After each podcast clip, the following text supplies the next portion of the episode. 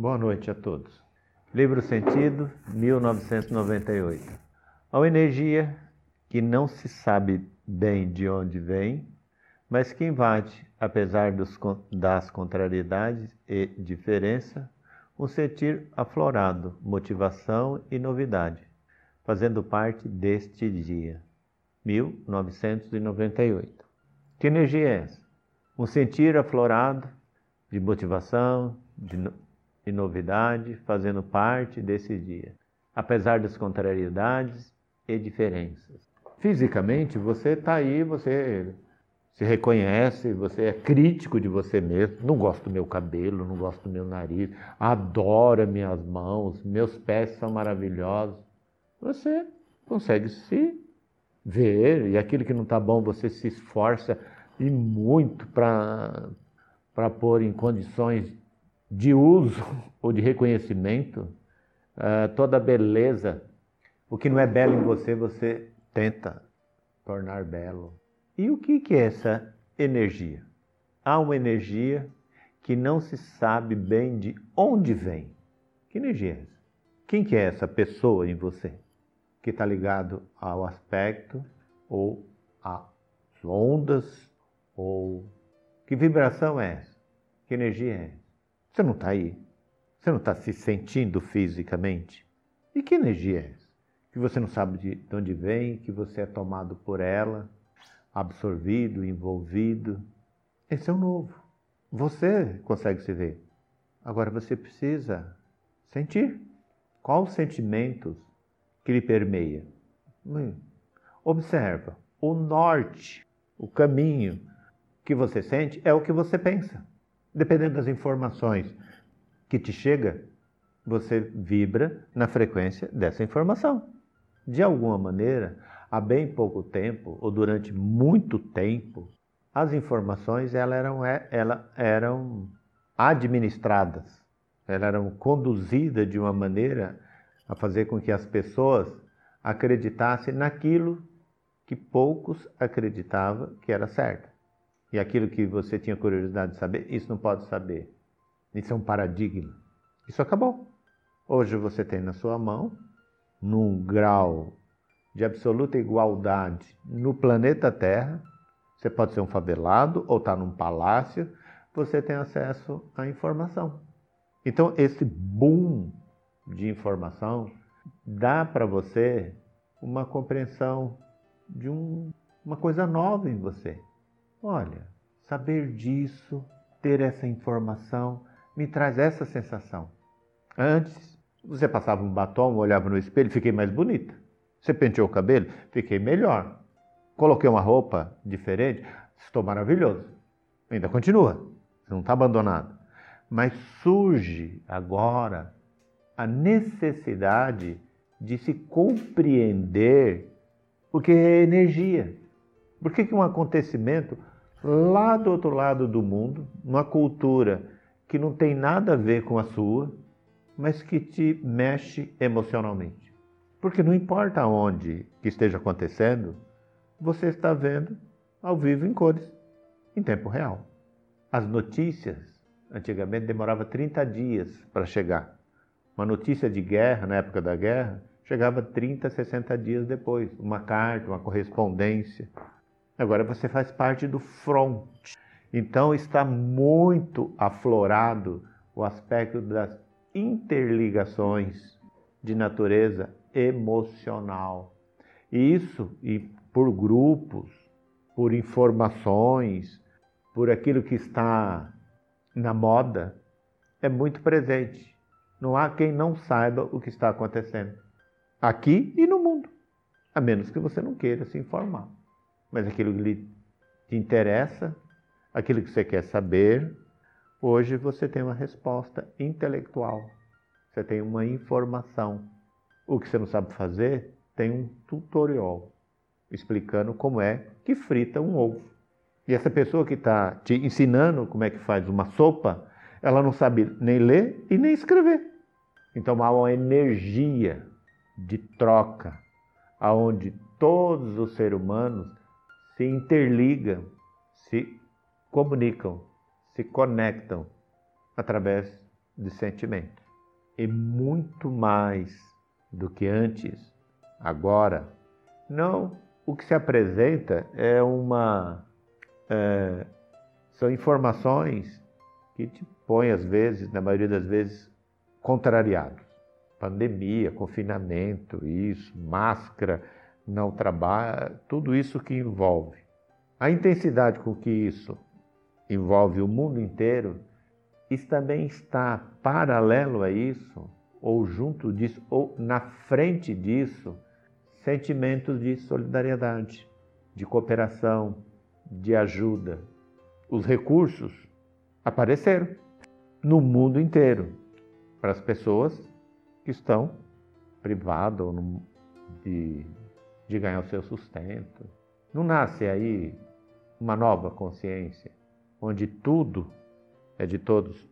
Esse pseudo freio na produção em massa não deu um, um fôlego para o ar, para a água, para a atmosfera. Não há uma nova consciência de se ser e não ter.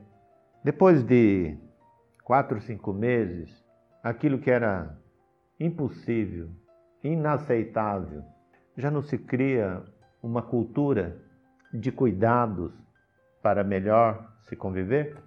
Num cuidado de você, cuidando de você, cada um cuidando de si, o conjunto, um não está cuidando do outro?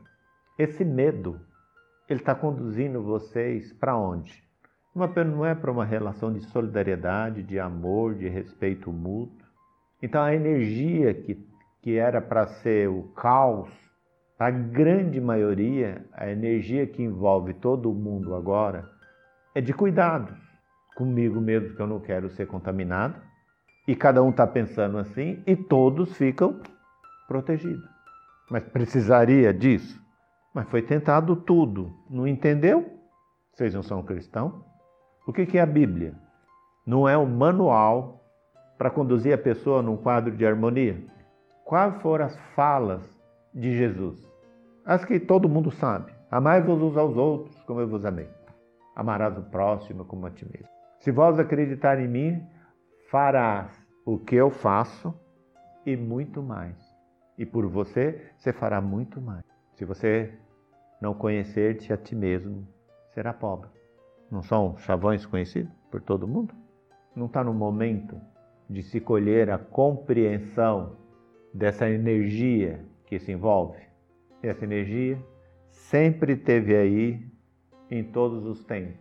O grande convite dessa reflexão que envolve tudo a todos é um conhecer-se a si mesmo, porque você é o construtor da sua realidade. Não existe mais culpa e nem culpado. A sensação de se estar bem, o sentimento de se estar bem, é um, é um recolhimento em você mesmo. E nunca se teve tanto cuidado com a saúde. Só que esse aprendizado, essa energia que envolve a todos, não é por grupos, não é para determinados países ou determinadas culturas. Envolve tudo e a todos. E qual é a nova regra moral do que pode e do que não pode? O que está proibido e o que está permitido? Tudo continua permitido e nada está proibido. Diante do risco, você hoje escolhe, num primeiro instante, vem como cuidados com a saúde coletiva, o governo. Depois as pessoas vão descobrir isso por si só, porque esse risco é endêmico, vai ser permanente, como sarampo, catapora, febre amarela. É mais um vírus. Não tem como mitigar, isso não vai ter cura. Aí no coletivo o que pode, o que não pode, vai ser de acordo com o estado de consciência de você mesmo. Porque aquele modo operante de viver em que se colocava em risco a vida, mas que se tinha tratamento para tal, se eu adoecer, eu procuro um médico. Se o meu fígado tiver uma cirrose, eu faço um transplante. Hoje mudou.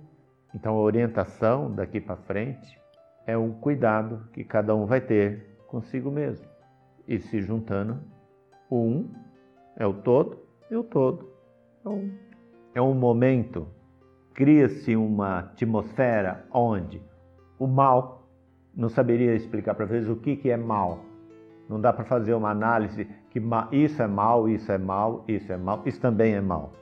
Mas dá para informar vocês que o mal, com essa energia presente, com essa informação que orienta o que você sente, ele muito rapidamente auto se destrói. E eu não estou dizendo o que é mal. E o que é bem, que eu não sei o que, que é bem, também não posso dizer que isso é bom, você deve fazer isso, isso é bem, isso é para o bem, se você fizer assim, você vai viver no bem. Também não estou apontando o que é bem. Nesse momento, o bem, ele autoconstruirá muito rapidamente.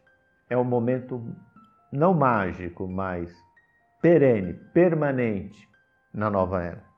O processo de autodestruição do que não lhe convém e o processo de construção daquilo que lhe convém. Por quê? Porque tudo que é necessário está dentro de você. Nada que você precisa saber está lá fora, está dentro de você. Se conheça. E conhecer-se não é saber seu nome, seus ancestrais, descendência, seu DNA. Não, conhecer você. Como que você é, como que você reage, como que você age, o que você sente, o que você ressente, o que, que te interessa, o que não te interessa, o que está no teu interior, quem que te anima, quem anima esse corpo, quem que é essa pessoa, quem que é essa energia manifesta, que pensa, fala, age e sente. Esse é o reino de Deus. Deus está em você. Esse é o encontro. Essa é a riqueza. Essa é a compreensão da imortalidade. Livro Virtude 2001. O auxílio recebido dos anjos está na medida da sua caridade. Entretanto, quando você está mal, não pede, exige. Pensa ter direito, estabelece uma troca e faz promessas. Você vai, prometer, você vai fazer promessa para quem se você recebe de você mesmo? E existem algumas promessas que são trágicas, né? A avó faz uma promessa para o neto, Sará, e é o neto que tem que cumprir a promessa quando atingir determinada idade. E fica o peso da promessa feita, a avó morreu e o neto tem que cumprir, senão ele vai morrer. Se você não está bem, você vai no mercado de troca e basta fazer uma promessa uma mandinga, tem um monte de coisa e pronto. Essa cultura, essa compreensão está muito distante de você mesmo, tá? Ela é absolutamente irreal. Mas você precisa de, de auxílio dos anjos. E quem que é anjo na Terra? São dois momentos que você que está olhando para mim é anjo. Quais são? Do zero a um ano, né? Você é um anjo não é isso? Absolutamente vulnerável. E depois, agora, né, do 100 ao 110, você vira outro anjo. Não? São dois momentos que você se torna um ser quintessenciável. Não é isso? Então, ajuda a criança, não é? o anjo criança e o anjo velho, que você dê auxílio deles. A criança, você pode estar dando a oportunidade para um novo Einstein, não é isso? E uma pessoa de idade que se torna anjo, basta ele atingir os 100 anos. Ele não precisa ter sido nada e nem ser reconhecido por nada. Basta ele ter chego aos 100 anos. Só. Mas como uma pessoa pode tornar um anjo só pelo fato da idade? A grande maioria aqui deve ter em média 45 anos, né? Não tem? Na média. 45 anos. Você aprendeu muito, não aprendeu até aqui? E passou por muita dificuldade, poucas e boas, não foi? E para quem tem 100? Então, a relação de auxílio dos anjos é assistir uma criança e um idoso. Tem uma página que fala dos seus ancestrais que morrem em asilos, mas acho que no momento não, porque faz parte, hoje é quase que uma um critério, né? Não é assim? É cultural isso, né? Mandar o asilo das pessoas. Mas não vai falar sobre os anjos do asilo. Livro Dons 2000. Do seu corpo físico você cuida através da alimentação, pois se não se cuidar, vai ficar tão mal que precisará de alguém que cuide de você. O que, que Deus pode fazer por, por você para a sua saúde? Se você, diante da necessidade, pede, faz promessa, quer ajuda, exige, o que, que Deus pode fazer para você? Se você adoecer, alguém vai ter que cuidar de você. Você não quer passar por essa humilhação. Porque quando alguém, alguém cuida de você, você reconhece Deus, não reconhece? Não? Muito obrigado, muito obrigado pelo auxílio, muito vai, vai ficar tão mal que precisará de alguém para cuidar de você, dar banho, levar, põe no sol, tira do sol, não é assim? É uma experiência, na maioria das vezes, necessária. Mas como eu ter a ajuda de Deus antes de passar ou de entrar numa experiência dessa? Qual o seu encontro com Deus? Rezar? Você não toma café da manhã? Você não almoça? Não tem o café da tarde? Você não janta? Não tem o chazinho de dormir? Não tem cinco alimentação? Por que você não faz tudo só de manhã cedo e fica o dia inteiro livre? Fica o dia inteiro livre. Dá para você passear, dá para você fazer todas as atividades sem ter que ficar, perder tempo com quatro outras atividades de alimentação. Você acabou de beber água? Você teve um encontro com Deus e você sentiu Ele dentro de você. Deus é os elementos a qual você é feito. E a manutenção dessa vida é através dos alimentos, da representação da água, do fogo, do ar, dos elementos naturais. Agora, você tem cuidados com a sua alimentação? Você vai ficar mal e precisará de alguém para cuidar de você. Ah, mas eu tomo remédio. Depende do remédio, ele resolve um problema e cria outro. Mas se pela fé e existe Deus que resolve todos os problemas, eu estou colocando para vocês, eu estou conduzindo, induzindo, orientando, informando vocês que essa relação com Deus está na sua nutrição. Mas é simples assim? É, e compulsoriamente você tem essa necessidade para sua sobrevivência. Você só tem a opção né, de escolher o que é melhor para você. O prazer pelo prazer adoece. Comer porque é necessário. E comer por quê? Você come para quê? Para matar fome? Porque é gostoso? Também. Mas comer é a manutenção da sua saúde vital. Se você, você esse cuidado foi tido com você quando você era criança, você nem tinha consciência disso. Os seus pais eram jovens e absolutamente desregrado. Soube que você apareceu. Quem fumava parava de fumar, quem bebia parava de beber e mudou tudo lá na sua casa pela sua presença e ninguém nem sabia quem você era. Aí cresceu, descobriu que você era um igual, aí você participou da farra junto. Voltou-se para o reduto. Se você quiser transformar a sua experiência, a, a, o ritual do pão, né, dos elementos em todas as culturas religiosas é essa manutenção com Deus. E se você tiver essa compreensão, fatalmente você não vai precisar de, de ninguém para cuidar de você. Mas hoje eu estou nesse estado dessa ajuda e como é que eu faço?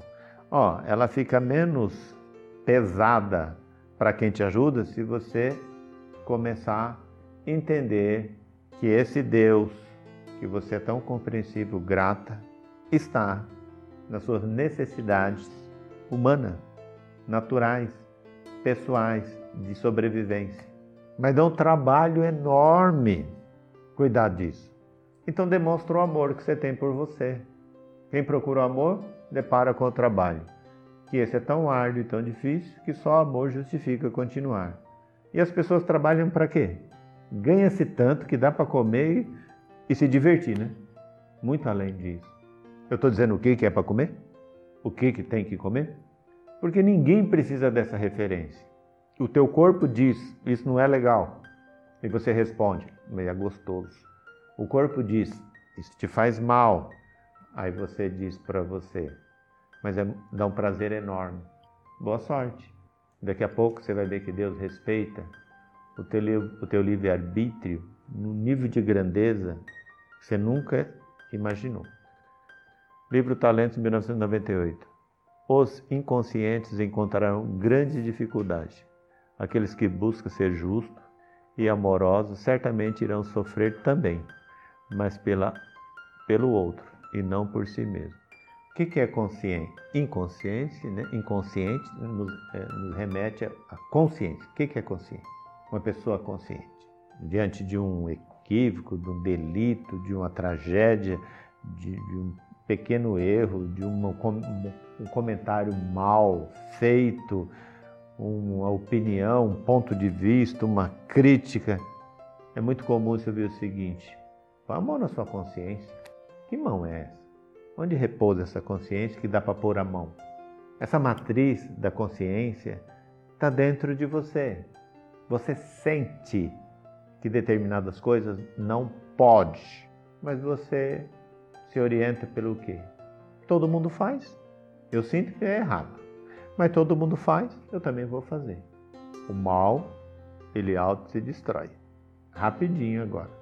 Então, inconsciência não é uma coisa assim que você precisa aprender na escola. Eu não sou consciente porque eu não tive conhecimento, eu não estudei, eu não, eu não, não me informei, eu não sei do que se trata. Não. Consciência humana é uma matriz que está dentro de você. É uma voz que diz para você: isso não.